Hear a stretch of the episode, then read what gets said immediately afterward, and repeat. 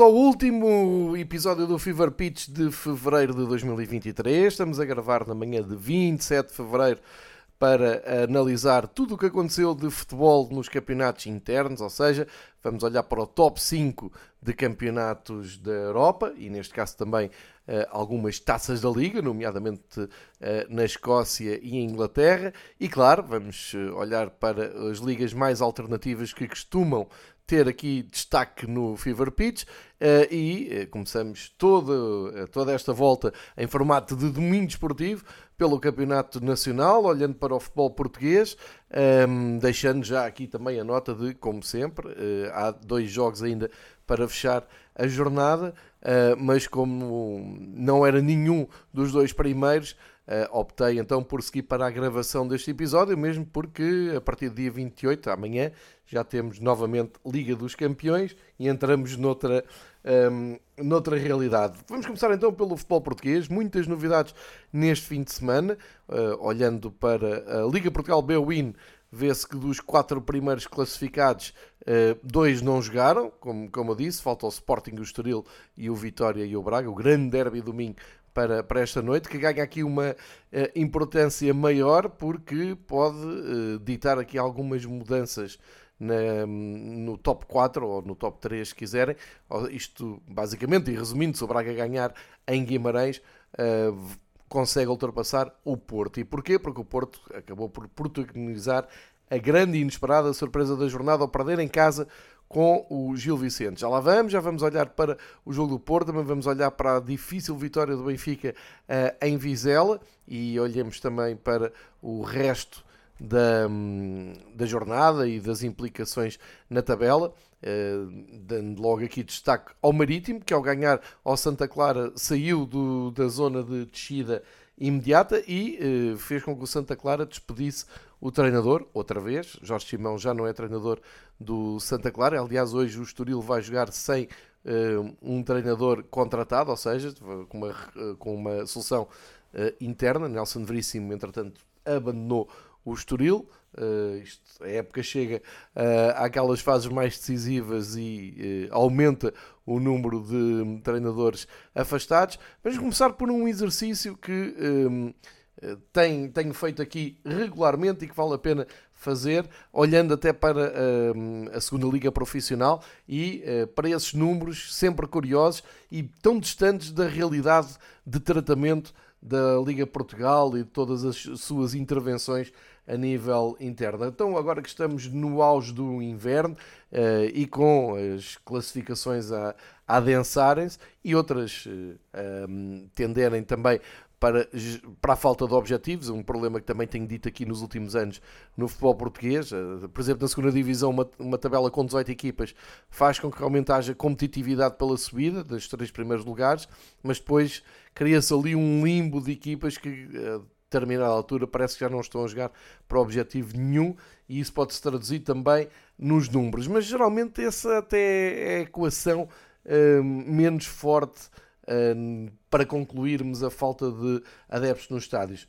Ora bem, na segunda divisão, e tenho aqui uh, apontado sempre com recurso ao site oficial da Liga, de todos os jogos, e já estão todos os jogos, até uma coisa rara, disputados da jornada 22, temos os seguintes destaques. Uh, mais uma vez, apenas três jogos da jornada ultrapassaram o milhar de adeptos no, na bancada, ou seja, repito aqui a imagem, mais de mil pessoas para ver um jogo profissional de futebol em Portugal, só aconteceu em 13 estádios da segunda divisão. Foi, um, e aqui o destaque vai todo para Uh, o Estoril, uh, uh, desculpem, não é o Estoril, e, e, o destaque que eu queria fazer era para um, exatamente para Mafra, porque em Mafra houve uma ocupação de estádio de 90%, ou seja, já sabe que isto entre os números e a taxa de ocupação do estádio vai sempre uma diferença, portanto comecemos por aqui. O Mafra Feirense uh, contou com 90% do estádio ocupado, ou seja, estádio cheio, pode-se dizer, em Mafra, uh, para o Mafra Feirense, o que quer dizer que estiveram 1125 pessoas em Mafra, ou seja, um estádio de acordo com a dimensão do clube e, portanto, aqui bate tudo certo. O outro jogo que eu dizia era o Estrela, não o Estoril, o Estrela da Amadora com o Tondela uh, recebeu 2.560 pessoas. Tem ido muita gente à Amadora ver os jogos do Estrela, uh, também ajuda ao facto do Estrela estar ali na luta uh, direta pela subida, tem 41 pontos, menos 9 que o Moreirense, mas mais 3 que o Académico de Viseu. Na Amadora começa-se a sonhar com a subida de divisão. e isso reflete-se neste, neste jogo, que até foi um empate a zero com o Tondela. Mas se olharmos para a dimensão do, do estádio na Reboleira, é só 28% do estádio que está completo. Mas aqui é, é, quer dizer que é uma dimensão muito superior em relação à realidade do que é que é uh, massa adepta do, do Estrela. Outros destaques. Uh, este pela negativa e já um clássico. Em Rio Maior, o Vila Franquense recebeu o Porto B, até um jogo que uh, poderia uh, e tem aqui algum mediatismo, não é? É um dos grandes, uma equipa B dos grandes a visitar Rio Maior para jogar com o Vila Franquense. Pois bem, obteve a atenção de 116 pessoas. Pouco mais de 100 pessoas foram ver este jogo da, da, da Liga SAB-SEG, ou, ou seja, 3% da ocupação do estádio. Mesmo assim, mais 1% do que no Jamor, 2% da ocupação do Jamor para a Bessade Nacional, em que tem uns estranhos e misteriosos 904 adeptos entre duas equipas, uma equipa que não tem adeptos, a Bessade, e outra que eh, mora bem longe daqui, não é? vem da Choupana. Uh, de qualquer maneira, pronto, temos que acreditar nestes números, mas mais um jogo que não chega às mil pessoas, que tal como na Covilhã 856 pessoas uh, abaixo dos mil. Em Oliveira das Mães, o líder oliveirense, uh, moreirense foi Oliveira das Mães jogar com o Oliveirense, meia casa, 888 pessoas. Também um, em Matosinhos, um, a passar aqui os 1500 adeptos com a visita do Benfica B, mas 60% do estádio ocupado, não é uma má casa. Em Torres Vedras, o Torriense e o Viseu não atraíram mais de 787 pessoas, portanto nem mil pessoas para uh, fazer 32%, 32 de ocupação do estádio.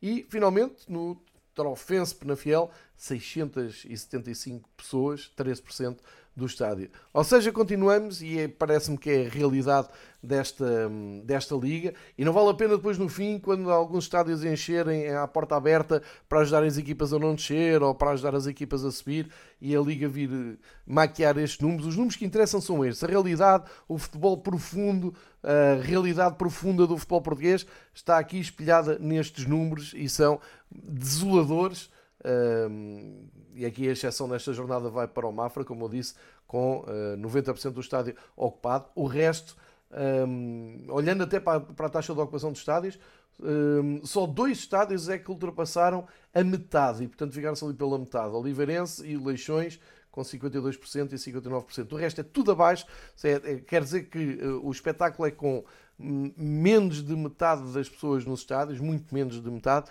e com números absolutamente ridículos para uma liga profissional. Olhando para a Primeira Liga e fazendo já aqui então a antevisão do que é que é a jornada, mesmo sabendo que faltam dois jogos, e dois jogos que devem contribuir com muitos adeptos na bancada. Uh, Sporting Estoril, embora saiba quem é Alvalade, há ali uma crise de, de números de adeptos a irem ao Alvalade, mas sempre são umas dezenas de milhares, e o Vitória Braga uh, o grande jogo da jornada em termos de rivalidade, cultura, de história, o grande derby domingo, esse sim parece-me que tem tudo para uh, uma enchente em Guimarães. De qualquer maneira, o, o panorama do, do, do fim de semana da primeira divisão tem aqui algumas boas notícias. Em Vizela tivemos uh, estádio esgotado, portanto, praticamente 100% do estádio ocupado. Uh, no Marítimo, mais uma grande casa, excelente trabalho que o Marítimo está a fazer ao nível de um, encher o estádio dos Barreiros, 88% eh, de ocupação, o que dá mais de 9 mil adeptos a assistir ao Marítimo Santa Clara, são ótimos números.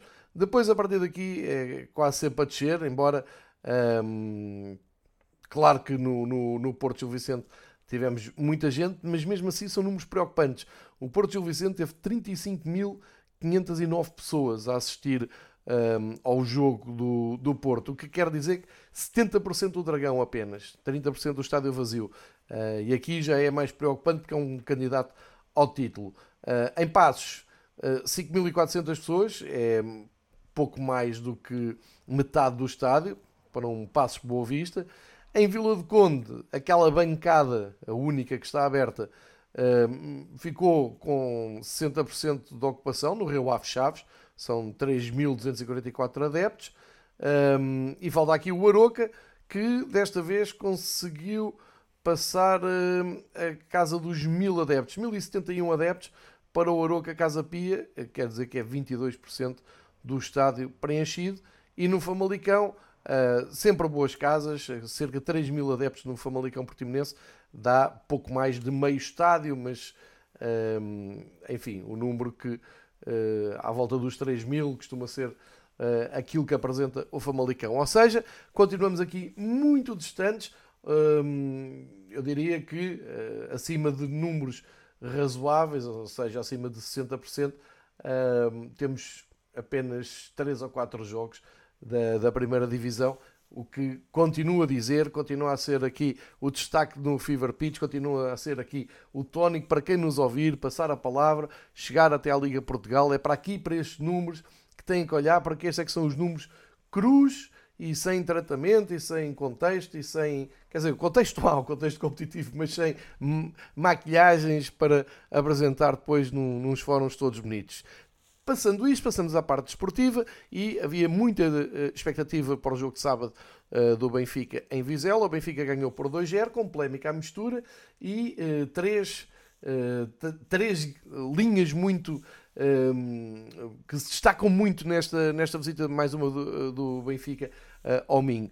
Primeiro, um, a, a, exibição pouco conseguida do Benfica, pouco convincente, ou seja, um Benfica que habituou um, os adeptos a noites mais tranquilas, mais convincentes, de futebol mais uh, impositivo, uh, acabou por uh, sofrer muito e o 2-0 nem espelha todas essas dificuldades. Segundo ponto, polémica, porque poderia haver ali um penalti do Bá sobre um jogador do, do Vizela. Um, e acabou até por uh, ser visto no dia a seguir na, na, imprensa como um penalti não assinalado a favor do Benfica. E depois um, situações de aperto como uma bola na trave que na recarga foi ao poste. Mas aqui já com algumas dúvidas minhas e é onde entra mais a minha análise que, ah, e um terceiro ponto que é Roger Schmidt afinal um, ganha rapidamente um rótulo de arruaceiro uh, pela reação que teve no fim. Ok, vamos aqui por pontos, sendo que eu acrescento aqui mais um ponto, é a grande exibição do Vizela. É uma coisa que me faz impressão no futebol português, um, e não é de agora, é de há muito tempo, quando uma equipa candidata ao título, ou uma equipa que tem mais responsabilidades que a outra, não consegue fazer um grande jogo, a tendência, claro, e bem, e, é assim mesmo, é um, criticar a, a equipa favorita, uh, apontar erros, dizer que não foi grande exibição. Uh, mas raramente se olha para o outro lado e se diz: calma, mas do outro lado houve muito mérito. E uh, realmente não vou dizer que é mais mérito do Vizela do que de mérito do Benfica, mas apetece-me elogiar muito a equipa do, do Vizela que percebeu perfeitamente onde é que poderia causar problemas ao Benfica, tanto uh, em posição defensiva como em posição ofensiva. Isso já se tinha visto no jogo da luz. Uh, era outro treinador, era o Álvaro Pacheco, não era o Tulipa. Uh, o plantel é mais ou menos o mesmo, mas o ADN, a base, a proposta de jogo do Vizela estava lá. E o Vizela na luz acabou até por ser mais feliz porque marcou e criou ali muitos problemas ao Benfica, resistiu mesmo até ao fim. E o Benfica acaba por salvar mesmo na ponta final do jogo, mas quem se lembra deste jogo em Vizela, fica agora com a clara sensação que não foi uma noite de exceção, não foi uma noite inspirada do Vizela. Não, esta é, é a maneira do Vizela jogar, é a proposta de jogo do, do Vizela. Uh, e em casa sentem que ainda tem mais responsabilidades. E já no ano passado, o Vizela, por exemplo, na luz, uh, não perdeu. e em casa também fez um jogo muito parecido com o que vimos este, este sábado. Portanto, isto não pode ser coincidência, isto não pode ser só o Benfica a jogar mal, isto é uma equipa muito bem trabalhada com jogadores que. Um, sabem muito bem como contrariar uh, um adversário mais forte. Acho que uh, fica bem dar esta nota, fica bem elogiar a equipa do, do Vizela, porque não é só dizer que o Benfica esteve mais apagado. Porque do lado do Benfica também uh, poderiam vir os responsáveis dizer que o Benfica vem de uma. Vem, vem de um, de um período em que teve mais pressão com a Liga dos Campeões, está a meio de uma eliminatória europeia, caso que sinceramente, e na minha opinião, não interessa absolutamente nada para este jogo. Eh, este jogo vale por si próprio. O Benfica teve tempo para o preparar, jogou na segunda-feira, voltou a jogar no sábado e realmente Benfica ficou uns furos abaixo. Não foi aquele Benfica um, a entrar forte, a tentar ir à procura do gol. Foi um Benfica que entrou, eu acho que bem no, no jogo, preparou bem a entrada no jogo, mas eh, acabou por ficar muito desconfortável com a resposta e com o que encontrou do Vizela. Mas pela ponto que eu já fiz para o jogo da primeira mão e para os dois jogos da época passada, não pode constituir surpresa nenhuma para a maior parte dos jogadores que representam o Benfica uh, na primeira volta e, e, alguns que já vinham do ano passado. Uh, e portanto, isto ainda dá mais valor ao futebol do Vizela. O Benfica, mesmo sabendo as dificuldades que tinha ali, um, ehm, voltou a sentir muitas dificuldades, nomeadamente num lance que é um atraso para o Vlaco Dimes e que está tudo errado. Ou seja, não sei se o passe foi muito bem conseguido, agora nem me lembro quem é que atrasou a bola, mas sei que o Odisseias hesitou bastante e ali poderia ter saído o primeiro gol do Vizela e é de mérito do Vizela, como disse o Tulipa, há muito falhanço na, na finalização. Eu acho que esse é o, o grande lance que, que marca o jogo, porque depois o Benfica, uh, pouco tempo depois, num contra-ataque, e aí sim é o que vem ao de cima, a qualidade do Neres, porque o passo que o Neres faz ali no meio do terreno uh, para, para o lado esquerdo é de um grande jogador, porque é um, um passe sensacional, parece muito fácil, de, muito simples, uh, só que só os grandes jogadores é que conseguem pensar àquela velocidade e colocar a bola com aquela qualidade. Acabou por originar o gol de João Mário e uh, o Benfica foi confortável e diria até um, bem, bem. Não gosto de usar muito a palavra sorte, mas enfim, eh, foi feliz na maneira como saiu para uh, o intervalo a ganhar. Ali o lance que também foi muito discutido da entrada do, do Otamendi a cortar um, um ataque do, do Vizela, porque poderia uh, Otamendi ver o cartão vermelho. Aí tenho, tenho mais dúvidas da maneira como, como é abordado o lance e se o jogador ficava assim tão isolado, mas uh, aceito perfeitamente que se possa discutir isso e que, que, que os jogadores de Vizela, os adeptos de Vizela, aqueles que são mesmo de Vizela, uh, aceitem, uh, aceitem discutir isso.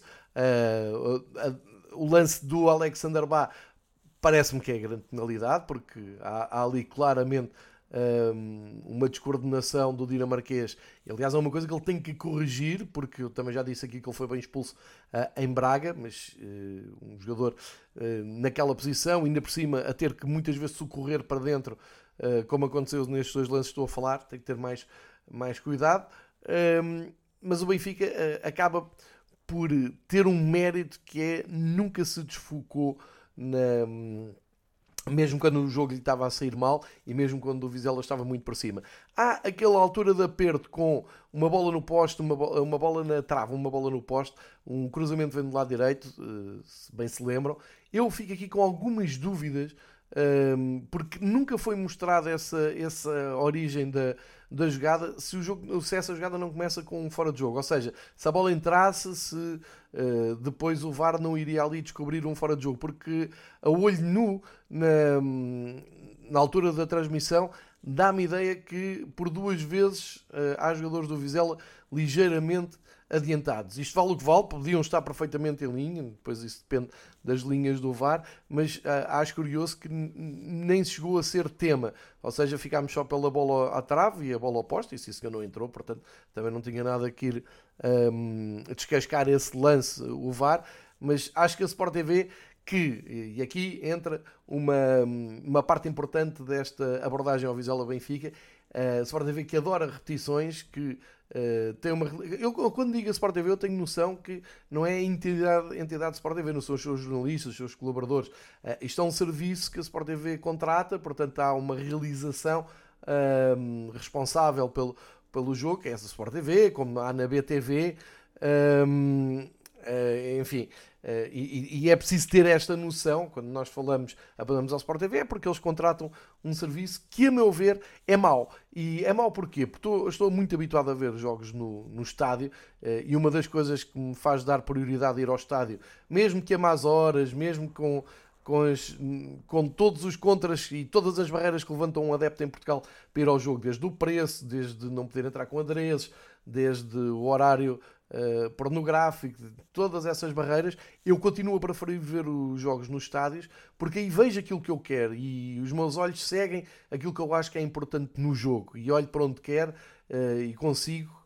Uh, salvo raras exceções, acompanhar o jogo todo e aí sim pode entrar como auxiliar depois um telemóvel que rapidamente recebe um, ou acede aos lances duvidosos. Agora, estar em casa, pagar para, e eu pago para ver a Sport TV e os jogos do, do campeonato português um, e perceber que uh, a nota dominante de uma realização de um, de um jogo da primeira divisão, seja o Vizela Benfica, seja outro qualquer, é não haver pontos parados ou pontos mortos, que é aquilo que a realização evita, quando a bola sai, é uma obsessão absolutamente estúpida. Porque o que acontece é que vão buscar grandes planos de coisas que não interessam para nada, não acrescentam nada ao jogo e que nos fazem perder minutos. Se somarmos tudo no fim do jogo, nós estamos uh, sem aceder uh, diretamente, ou seja, em, uh, a ver ao vivo, minutos de jogo. Somam-se minutos.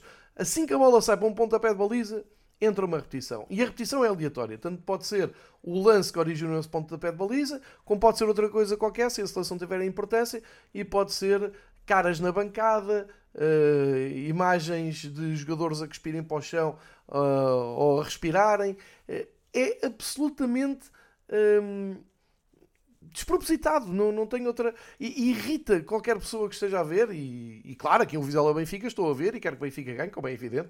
Estou, estou a torcer por, por uma do, das equipas, mas isto acontece também noutros jogos, quando estamos a ver uh, outros jogos. Ou seja, nós, maior parte das reposições de bola, e não estou a exagerar, pontapés de baliza, eh, lançamentos de linha lateral, nós, a maior parte dos lances, não fazemos a menor ideia como é que a bola foi recuperada, como é que a bola foi perdida, o que é que aconteceu nos entretantos, porque houve-se às vezes um broá, ainda estamos a ver a repetição, há um broá, uh, aconteceu uma falta, entretanto nós não percebemos que falta é que foi, temos que ter, e aí um, um grande elogio, por exemplo, ao repórter da, da Sport TV que estava em Vizela, Carlos Matos Rodrigues, Uh, não costuma falhar e talvez até porque no seu subconsciente saiba que nem sempre estamos a ver as imagens em direto, já tinha sido assim na, na Pova de Varzim, na Taça de Portugal. O grande momento, a grande imagem desse jogo é o Enzo a bater na camisola. Nós não vimos isso em direto, foi o Carlos Matos Rodrigues que relatou. Portanto, nós estamos ali a pagar televisão e estamos a ver rádio, ou ouvir rádio,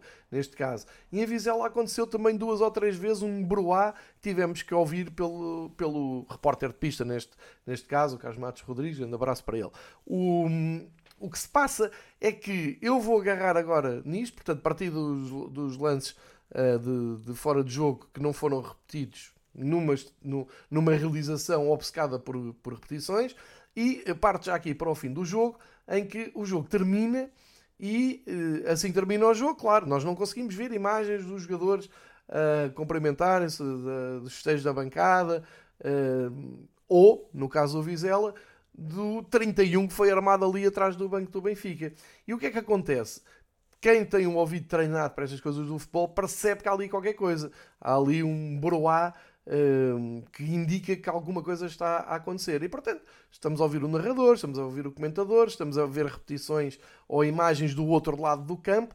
E aquilo que interessa na altura, aquilo que é notícia, aquilo que é relevante numa transmissão televisiva é o que é que está a acontecer perto do banco do Benfica.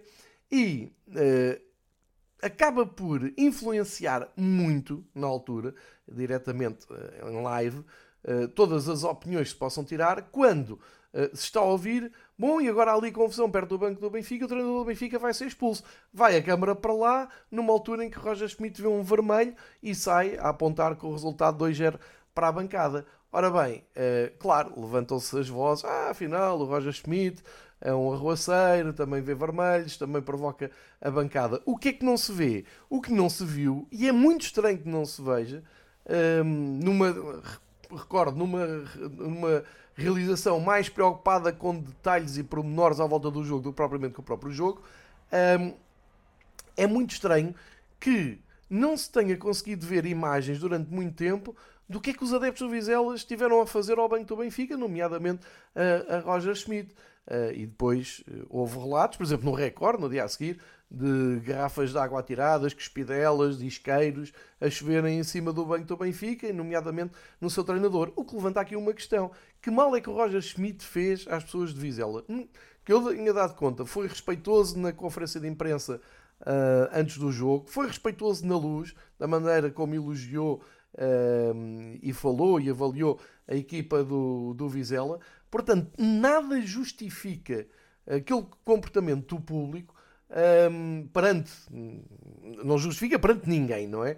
Uh, enquanto espetáculo esportivo, aquilo não pode acontecer. Mas perante Roger Schmidt é muito estranho porque tem sido uh, até uma exceção neste, neste campeonato, uma das exceções deste, deste campeonato.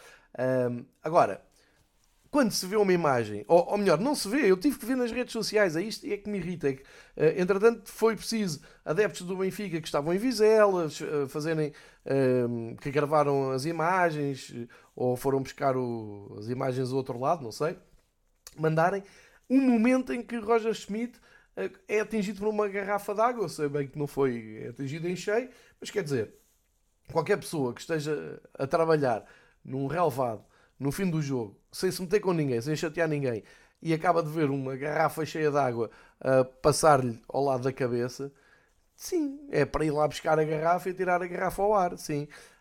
Um, e, e, bem sei que não o pode fazer, não o deve fazer, e num cenário um, idílico e maravilhoso isto não acontecia. Mas sim, claro que eu fico ao lado do, do treinador, mesmo porque o treinador foi super correto, porque teve o, o, o cuidado de ir à hum, conferência de imprensa e dizer ok, respondi às provocações dos adeptos do, do Vizela e não o devia ter feito, ou seja, sou pago para não uh, entrar nestas, nestas caramuças, fui expulso, fui bem expulso, aceito a expulsão. Acabou aqui a polémica. Agora, começa aqui outra discussão, com uma coisa que o Pedro Henriques disse na Sport TV que eu uh, assino por baixo. Então, mas com tanto policiamento, com tanta restrição, com tanto controle de adereços, com tanta segurança, com tanta preocupação hum, no, no, na segurança do, à volta do jogo, não há um polícia, um steward, um responsável do Vizela que agarre na pessoa que atirou essa garrafa d'água e nas pessoas que cuspiram e que atiraram isqueiros para dentro de campo e não os identifique e não, não os tire de um recinto desportivo imediatamente. Então o único problema do futebol português é abrir uma tocha, é abrir um pote de fumo. Isso é que são os problemas de segurança do futebol português. É para isso que andamos na Assembleia da República a aprovar leis e, e, e a retrair adeptos e a afastar adeptos cada vez mais do futebol. Uh, quando na Europa toda, hoje em dia, e tenho partilhado isso nas, nas, redes sociais, os grandes espetáculos à volta, antes e durante os jogos, vêm de grandes coreografias cheias de potes de fumos, de cores, de tochas acesas por, por todo lado. Alguém já viu uh, alguma, alguma tragédia num estádio qualquer da Europa por causa de um pote de fumo ou por causa de uma tocha? Por amor de Deus andamos a falar nisto e depois temos um arruaceiros atrás de um banco do Benfica que não sabem comportar, uh, com imagens que vimos de, de adeptos do Vizela com capas de telemóvel do Porto e com muita gente que, do Benfica que vai a Vizela a dizer que a bancada do, do Vizela é só adeptos do, do Porto e do Vizela e estão nesse direito, atenção. O, o problema não está aqui, o mal não, não, não está aqui. Os adeptos uh, daquela zona gostem ao sábado ir ao estádio do Vizela e ao domingo ir ao Dragão, isso não tem problema nenhum, no meu ponto de vista, ainda bem, quanto mais gente for ao estádio melhor. Agora, tem é que saber comportar da altura do clube em que estão a ver o, o jogo. Isto não, parece-me, no meu ponto de vista, parece-me que isto não há nada que justifique isto. Nem o comportamento do, dos adeptos do Vizela a tirarem coisas para o, para o Banco do Benfica, movidos completamente ao ódio, é este o ódio que eu falo aqui muitas vezes, um ódio absolutamente cego, ainda não aconteceu nada e as pessoas já estão todas a espumar e a tirar coisas e a, e a quererem e insultar, e os cânticos é sempre tudo a insultar, insulta o Presidente do Benfica quando chega uh, ao estádio há aqui qualquer coisa que está a correr muito mal. Já se percebeu que, não, que o Benfica está a mais, já se percebeu, por exemplo, na Taça de Portugal não querem lá o Benfica e correram com o Benfica da Taça de Portugal, já se percebeu que no campeonato incomoda, mas isto é tudo muito estranho, porque depois eh, as grandes casas que fazem, as grandes receitas que fazem é, ironicamente, à conta do Benfica, como se prova por estes 99% de ocupação do estádio que o Vizela teve. Portanto, fica aqui no ar esta, um, esta reflexão. Uh, eu, para mim, do Vizela Benfica, o que retiro, um, sinceramente, é aquele momento final em que se consegue apontar as baterias ao, ao Roger Schmidt, mesmo que o Roger Schmidt tenha errado e tenha reconhecido imediatamente que errou. Nunca se eh, vira o foco para a bancada e para o comportamento daqueles atrasados mentais que tiram coisas para o relevado porque acham que podem atirar e acham que é assim que se deve estar no futebol. E eu continuo a dizer, eu não entendo porque é que eu vou a um estádio qualquer do país e sou revistado da cabeça aos pés e sou seguido e sou uh, e tenho que ver os jogos muitas vezes com polícias a metros de mim olhar para mim de, de alto a baixo e num jogo em que uma bancada até reduzida e diria teoricamente fácil de controlar Uh, há pessoas que têm este comportamento, que é um comportamento que tem que ser imediatamente uh, identificado e, uh, e, tem que se reagir a isto. As pessoas não podem ir a um, um, estádio de futebol. Se continuam a ir, e se continuam a fazer, e se continuam a sentir que podem fazer, então, sim senhor. Um, falo aqui muitas vezes do problema do futebol português, é estádios vazios, que vão estar cada vez mais vazios, um, e, obviamente, nos estádios, quando estão cheios, acontecerem coisas destas também não é bom. Em jeito de, de resumo, um, e, e, olhando futbolisticamente para isto, parecia-me que no domingo de manhã o resultado do Benfica e a exibição do Benfica tinha sido preocupante, deixava ali uns, uns sinais de preocupação para, para os próximos jogos. Curiosamente, numa segunda-feira de manhã, depois de ver o jogo do Porto, as coisas não parecem assim tão preocupantes para o lado do Benfica, nem parecem assim tão graves a exibição afinal não foi assim tão péssima uh, quando comparando com uh, aquele que é exatamente o perseguidor uh, mais perto. E para terminar esta, esta questão, e porque ainda me lembro do que é que foi dito sobre o, Enzo Fernandes ter preferido ir empatar jogos para a Inglaterra, que deixou a Inglaterra que não ganha ninguém, mas está com o, a conta bancária bem carregada. Ele preferiu, ele não hesitou, ele quis ir embora, ele forçou ir embora alguma coisa não o cativou aqui. Eu quero pensar que não é só o Benfica. Eu acho que ele, porque mesmo que ele já falou do Benfica com uh, respeito, eu continuo a dizer aqui: o problema não é o Benfica, o Porto e o Sporting. O problema é o campeonato português. Isto não interessa a ninguém, como se viu no, no caso do Enzo. Mas, como era um jogador do Benfica, toda a gente achou piada. Eu agora vou, vou dizer o seguinte: quando no final do ano o Roger Schmidt, porventura, decidir que, ok, está feito, com sucesso ou sem sucesso Uh, está feita a sua passagem para Portugal. Se quando ele pesar os prós e os contras de grandes noites na luz e uh, aventuras radicais por esse país fora, nesses estádios fora, olhar para isto e pensar, se calhar vou para o meio da tabela de um campeonato decente, uh, como fez o Enzo, não é? ganhar mais e ter mais respeito e ir para, para um futebol mais evoluído. Quando isto acontecer, epá, não se levantem as vozes do costume de ah, porque é que uh, é ambicioso e, e olha ao dinheiro. Não, este futebol em Portugal não interessa a ninguém. Nós temos é muita sorte de vez em quando uh, entrarem aqui. Eu não vou dizer por engano, porque há é muito mérito dos clubes uh, a descobrirem jogadores como o Luís Dias, o Enzo, o, sei lá, tantos jogadores que nos últimos anos têm passado por aqui e que ficam pouco tempo, relativamente pouco tempo, uh, mas nós nem nesse tempo os aproveitamos como treinadores. O caso do Roger Schmidt claramente é uma mais-valia para, para o nosso campeonato, na minha humilde opinião, uh, e eu se fosse ele, sabia o que é que fazia no final da época. Obrigado, adeus, e vou para um campeonato como deve ser.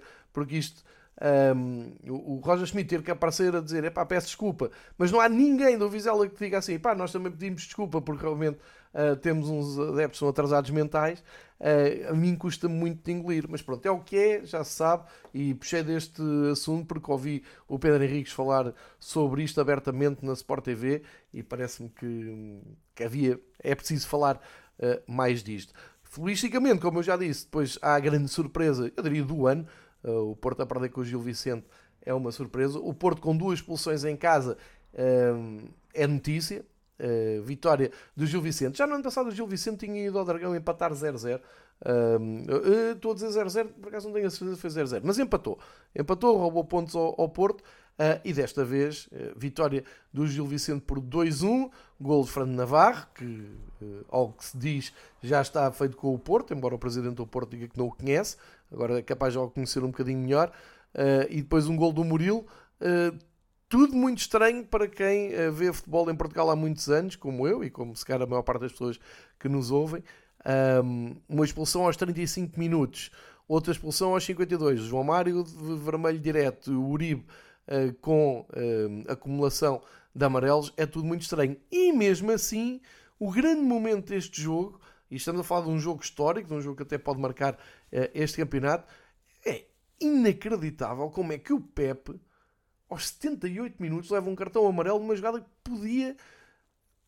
Eu vou dizer isto, podia ter partido a perna ao adversário. Pronto, não, não, não sei se choca alguém isto ou não, mas a imagem é uh, assustadora, incomoda, inclusive a ver a imagem em repetição, uh, em loop, incomoda. Como é que o Pep uh, só vê cartão amarelo? O que, o que é que se passa para um árbitro, um VAR, olhar para aquilo e dizer: hum, Ah, ok, isto entrou com um bocadinho mais não, eu, eu não, reparem, não estou a discutir penaltis, não estou a discutir amarelos, vermelhos, vários, eu, eu, eu só estou. Um, eu desafio qualquer pessoa que nem liga futebol, que não siga futebol para ir além, que tenha só umas bases, que veja aquele lance e pergunte se aquilo é normal.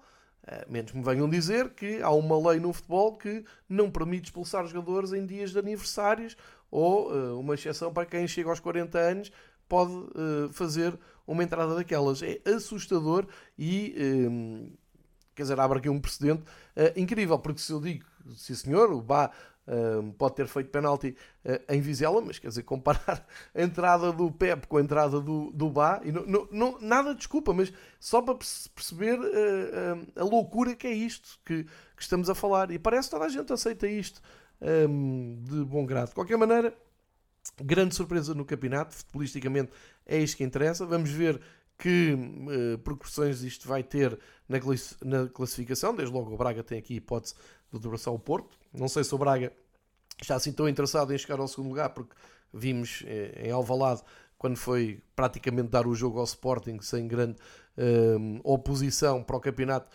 uh, e, e, que lhe custou o segundo lugar. Vamos ver se agora é capaz num terreno muito difícil um, em clima de derby uh, local. O Boa Vista empurrou um bocadinho mais o Passos Ferreira para baixo, ganhou na Mata Real por 3-1, está com 29 pontos, está muito tranquilo a equipa de Petit, já não ganhava há umas jornadas. Uh, o Rio Ave voltou às vitórias, segunda vitória nos últimos três jogos na recepção aos Chaves. Famalicão, segunda vitória seguida, com esta vitória perante o Portimonense.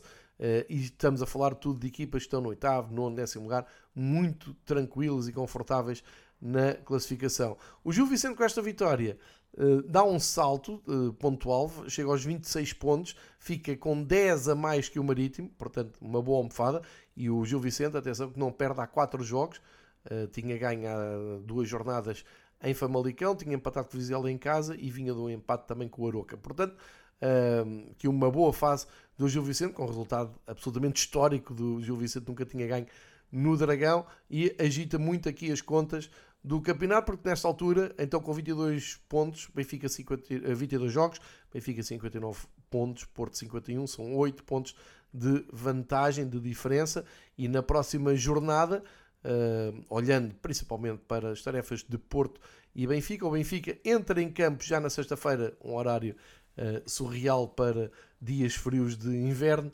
9 e um quarto, sexta-feira, dia 3, Benfica Famalicão.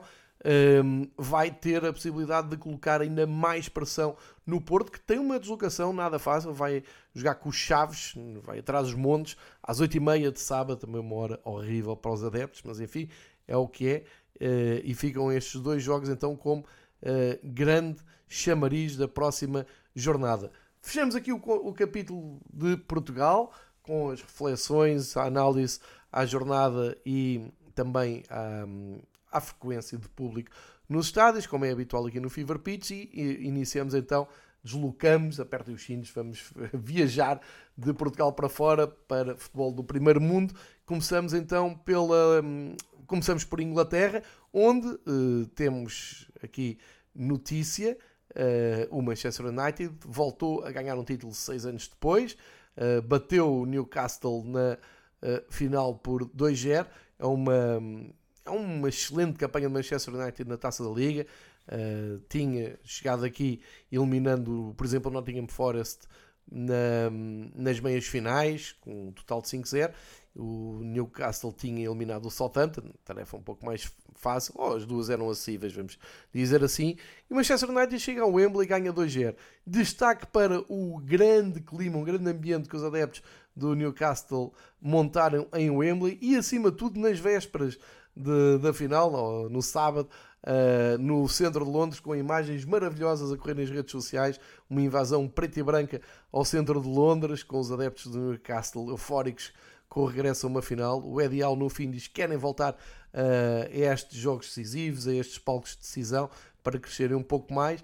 A vitória do, do Manchester não oferece Uh, dúvidas, gol de Casemiro aos 33, logo a seguir o Rashford aos 39 aumenta, Rashford está numa forma incrível, é talvez o jogador mais icónico de, desta era Tenag, uh, a mostrar que afinal a razão estava do lado do treinador holandês, depois daquela entrevista uh, de Cristiano Ronaldo que teve o efeito contrário ao que o Cristiano queria, o Cristiano acabou a fazer hat-tricks na Arábia, um campeonato que vale o que vale, e o Manchester United deu ali um passo um salto qualitativo depois do Mundial enorme.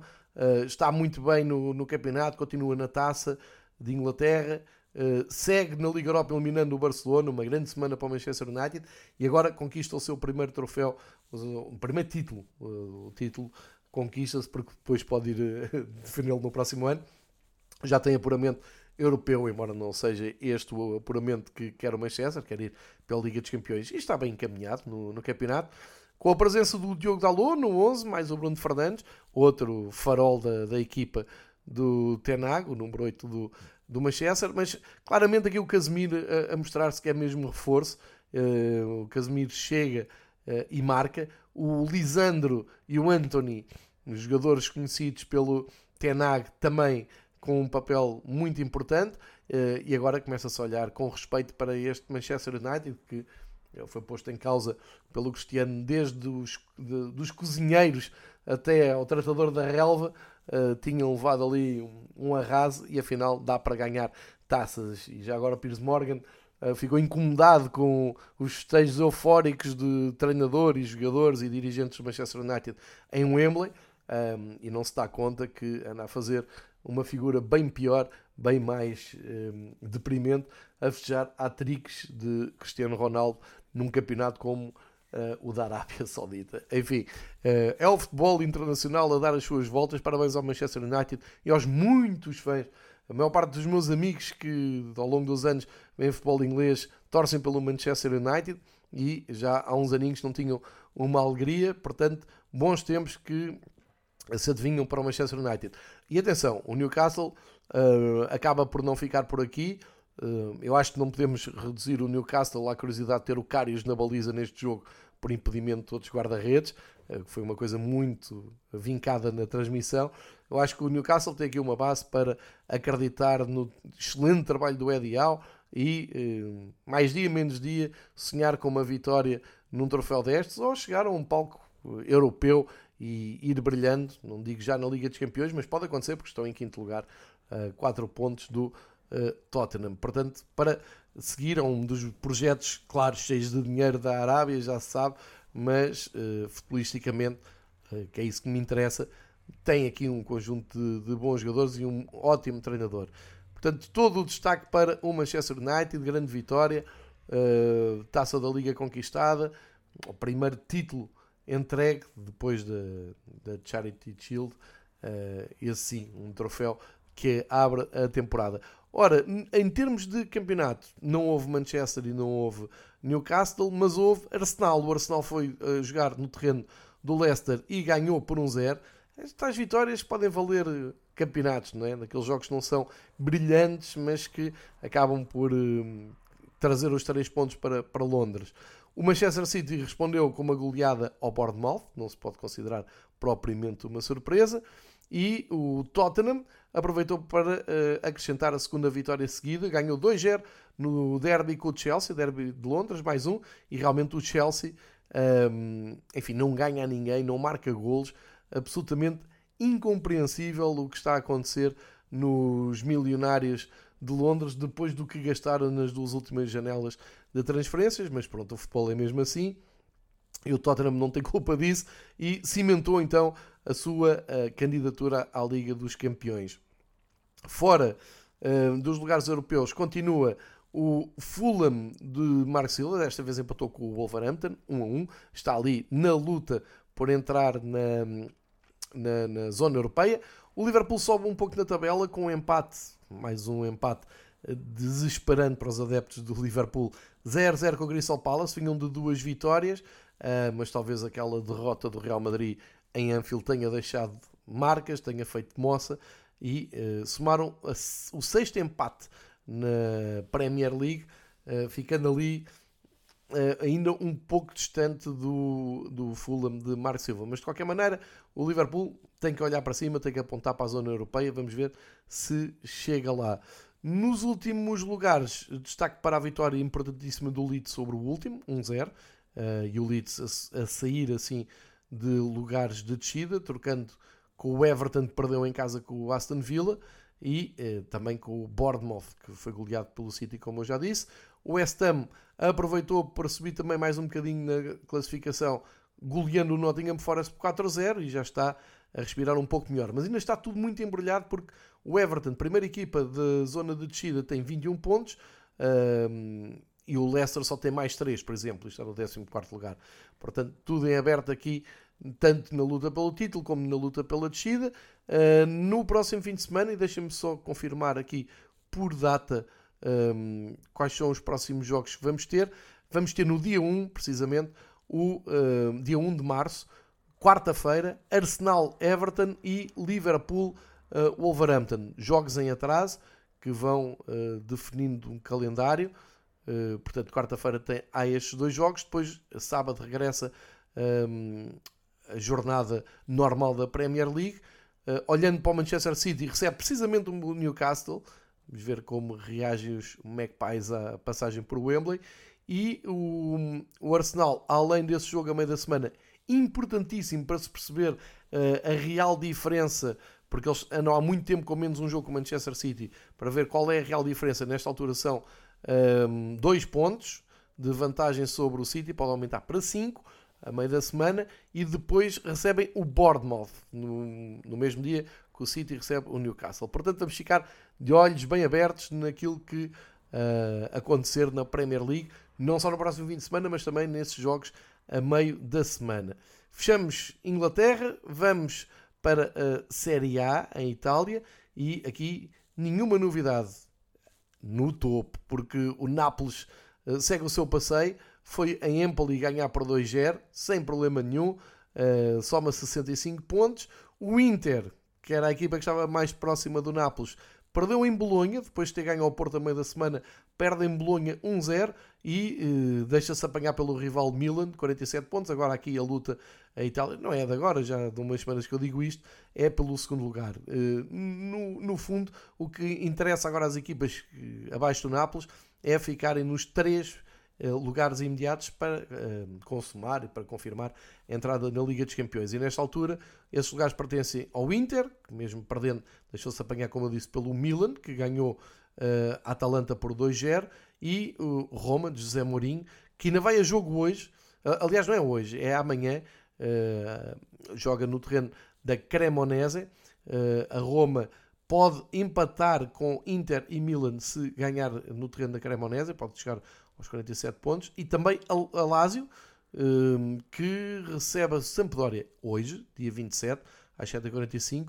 vencendo, também consegue eh, intrometer-se ali na luta pelo acesso uh, à, à zona de Champions. Portanto, são estas as grandes novidades. Outra grande novidade é a questão da Salernitana ganhou um jogo ao fim de 3, ao quarto jogo ganhou, recebeu o Monza e ganhou por 3-0. Isto é uma vitória para Paulo Souza, treinador português na Série A, com a ajuda do mítico Ochoa na baliza, Salernitana consegue a sexta vitória no campeonato, dá-lhe 24 pontos. A primeira equipa em zona de descida é o Verona, tem 17, menos um jogo. Se ganhar esse jogo, uh, pode chegar aos 20. Uh, eh, mas para já, a Salernitana ganha aqui um conforto na luta pela fuga à descida. Em zona de descida está a Verona, a Sampdoria, a Cremonese, tudo equipas que ainda vão a jogo. Portanto, Há ainda quatro jogos para fechar esta jornada, não é muito conclusivo, mas naquilo que interessa, no título, não há dúvidas nenhumas. O Nápoles vai rumo a um campeonato, uma vitória sensacional na Série A. O Osimhen uh, continua como líder, agora com 19 golos, contra 13 do Lautaro Martínez, na luta pelos melhores marcadores.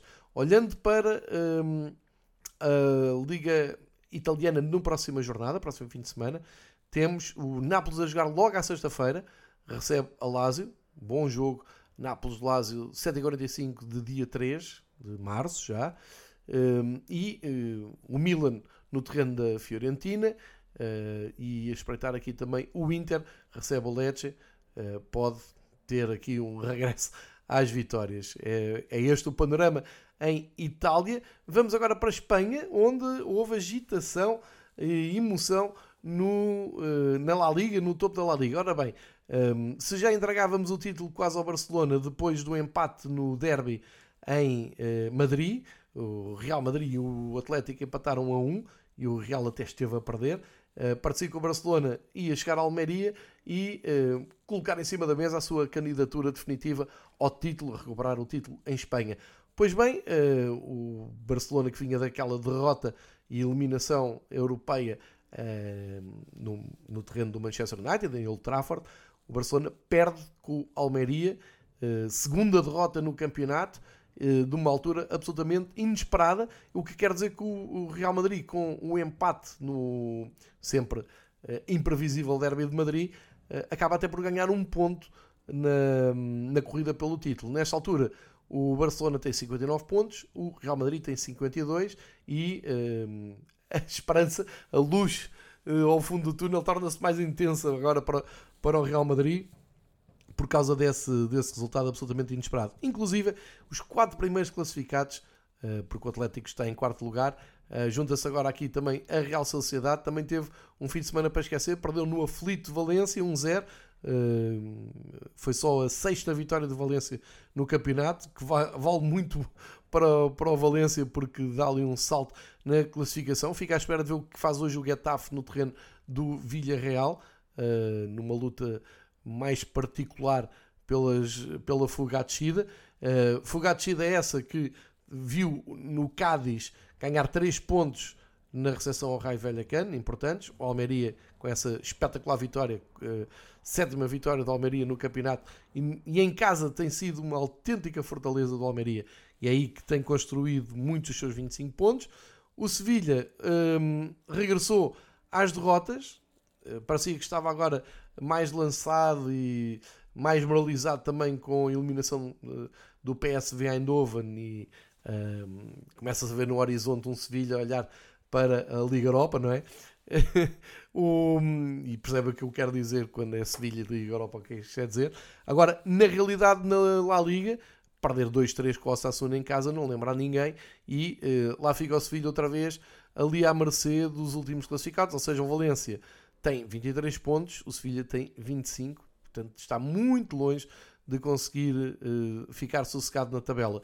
Melhor fica uh, Carlos Carvalhal com a vitória perante o Valladolid, 3-0. Seferovic fez um dos golos do Celta de Vigo, bem regressado seja o avançado suíço. O espanhol ganhou 2-1 ao Mallorca, também dá ali um salto. E grande vitória do Girona no terreno do Atlético, em Bilbao, 3-2, também a respirar bem melhor. Para a semana vamos ter o Real Madrid no terreno do Betis, em Sevilha, grande jogo, Betis-Real Madrid, e o Barcelona a receber o Valência, um clássico do futebol uh, espanhol. Vamos ver como é que as coisas correm na luta pelo título em Espanha e também na fuga à descida. Vamos para a Bundesliga, onde finalmente alguma normalidade uh, impera no campeonato alemão. Muita expectativa para ver uh, o jogo entre Bayern e União de Berlim.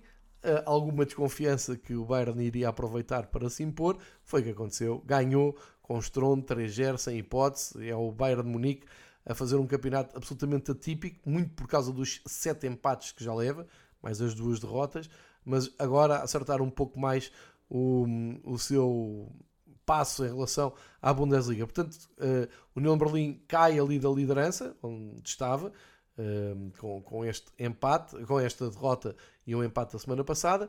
Uh, boas notícias para a Bundesliga é que o Borussia Dortmund ganhou no terreno do Offenheim 1-0, o suficiente para se manter com os mesmos pontos do Bayern e continuar a fazer pressão ao colosso de Munique. O Leipzig aproveitou para entrar em zona de Champions, ganhou ao Frankfurt por 2-1. O Friburgo uh, hesitou, empatou um com o Leverkusen e cedeu temporariamente então esse lugar. E lá nos últimos lugares, destaque para o Schalke, que depois de quatro empates seguidos atinge a terceira vitória no campeonato. Um, vitória contra o Stuttgart por 2-1 e uh, acender ainda uma luz de esperança também na luta pela descida, já que ninguém ganhou nas equipas que estão imediatamente acima do, do Schalke. Um, e portanto, temos ainda aqui uma palavra a dizer da, da equipa de Gelsenkirchen. Um, outro destaque para o Hertha, que ganhou um, e conseguiu a quinta vitória na Bundesliga, ganhou ao, Augsburgo. Também o Bremen venceu neste fim de semana contra o Bochum 3-0. Uh, respira melhor. O Bremen, que nos últimos anos anda ali uh, em formato ioiô entre a primeira e a segunda divisão. Terceira vitória seguida para o Mainz, desta vez com goleada ao Mönchengladbach, 4-0. E também o regresso às vitórias do Wolfsburg no terreno do Colónia. Algo inesperado esta vitória. Portanto, temos muito, muita emoção ainda para, para correr aqui na Bundesliga, nomeadamente agora com uma corrida a 2. Não é bem uma corrida a 2, porque o União de Berlim não fica assim, fica só a 3 pontos e uh, a 4 está o, o Leipzig, mas uh, a, a, a, comparação direta, uh, o bem de realidade do União de Berlim em Munique foi, foi grande e, portanto, por isso é que digo que o Bayern assumiu-se durante o União. Vamos ver quanto tempo demora a resistência do Dortmund. Eu continuo a dizer, quando se encontrarem os dois, geralmente isto cai sempre ao lado do Bayern, mas sim senhor, este ano está a perdurar a dúvida na Bundesliga. Isso é bom para quem segue os jogos em Portugal acompanhados na Eleven Sports. Outro, outra afirmação de força. Agora em França, vamos até à Ligue 1 e havia grande expectativa, grande ambiente no Marselha PSG e o Marselha, um, eh, apesar de todo aquele ambiente uh, sensacional em casa, também levou um banho de realidade. 3-0 para o PSG e agora sim, acho que não, não, não, não há grandes dúvidas, porque aumenta para 8 pontos, é uma vitória estrondosa do PSG. Outra coisa não seria disparar, mas por aquilo que o PSG tem vindo a fazer e pela, uh, pelo circo uh, mediático que se costuma uh, sentir à volta do PSG e das suas estrelas, poderia acontecer ali alguma coisa. Ora bem, a noite correu bem ao PSG, em Paris já podem encomendar as faixas, o Marselha fica mais distante, o Mónaco também foi surpreendido em casa pelo Nice, derrota 3-0, o Lance também não ganhou, empatou 1 a 1 com o Montpellier, vitórias só do quinto lugar para baixo. O Rennes ganhou no terreno do Nantes, o Lille de Paulo Fonseca mais uma vitória, ganhou ao Brest por 2-1, é a terceira vitória nos últimos quatro jogos e, eh, como disse o Nice, que também venceu. Lá para baixo o Ajácio e ganhou ao Troyes e o Auxerre ganhou no terreno do Lorient vitórias importantes para subir ali um pouco na tabela. De resto, Roy e Angers são as equipas em aflição para não descerem. Para a semana, o PSG pode, na recepção, sábado às 8 horas contra o Nantes, confirmar esta fuga em direção ao título, mais do que esperada. E o Marselha vai ter uma deslocação muito difícil ao terreno do Rennes. É considerado o jogo da jornada, domingo, 7h45. Uh, fecho assim, uh, viagem pelo top 5 de futebol europeu, uns campeonatos com mais emoção do que outros. Em Itália nós até desculpa, desculpamos, ninguém estava à espera do Nápoles com um passeio tão um, confortável. Vamos olhar para os campeonatos mais periféricos, nomeadamente na Holanda, para vos dizer, os quatro primeiros ganharam todos, portanto, tudo na mesma em relação à semana passada. O Feyenoord foi ganhar ao terreno do Fortuna por 4-2, o Maro Embaló jogou pelo Fortuna, não foi uma vitória fácil, uh, ou melhor, parecia ser uma vitória muito fácil e o Fortuna complicou um pouco. O Ajax, aí sim, uma vitória difícil no terreno do Vitesse por 2-1. O AZ recebeu e venceu o Cambur e o PSV foi o último a entrar em campo, ganhou o Twente por 3-1 e isto quer dizer que está tudo na mesma nos quatro primeiros lugares, isto é, o PSV 46 pontos no quarto lugar para 52 do Feyenoord, está tudo em aberto entre o Feyenoord, o líder, e os seus uh, perseguidores. Na próxima jornada na Holanda, nos Países Baixos, um, ehm, olhamos para o Feyenoord que recebe o Groningen, o Ajax recebe o NEC e o PSV vai ao terreno do uh, Valvik e já agora o AZ ao terreno do Vitesse. Continua a luta um, na Holanda por, um, pelo título que à partida pensava-se que ia ser mais fácil para uh, o Ajax, mas não está a ser. Na Bélgica, o Clube Bruges tinha aqui um match point praticamente contra o Ghent e finalmente conseguiu uma vitória ao fim de quatro jogos. Conseguiu ganhar, ganhou 2-0 ao Ghent. Talvez a melhor exibição desde que Scott Partiger chegou ao Bruges. Uh, jogo bom, agradável do Bruges, 2-0, 46 pontos. Ficaram com mais 4 que o Ghent e ficam ali na zona uh, que discute depois o título no fim, embora já com atraso significativo. Estamos a falar de 20 pontos entre o Bruges e o líder Genk, o Genk ganhou uh, na, na recepção ao Ostende, e depois uh, o segundo e terceiro com Desires. O, o Sergio Loazo perdeu 4-2 com o Westerlo e o Antwerp com o Oleven perdeu, perdeu pontos, empatou 1 a 1. Uh, portanto, na, na Bélgica, uh, o, o, grande, a grande notícia do fim de semana foi mesmo um, a vitória do, do Bruges, que está a meio da eliminatória com o Benfica. O Brusque joga agora na sexta-feira, dia 3, antes de vir à luz com o Ostende, 7h45, uh, para seguir na Eleven Sport, caso dê o jogo.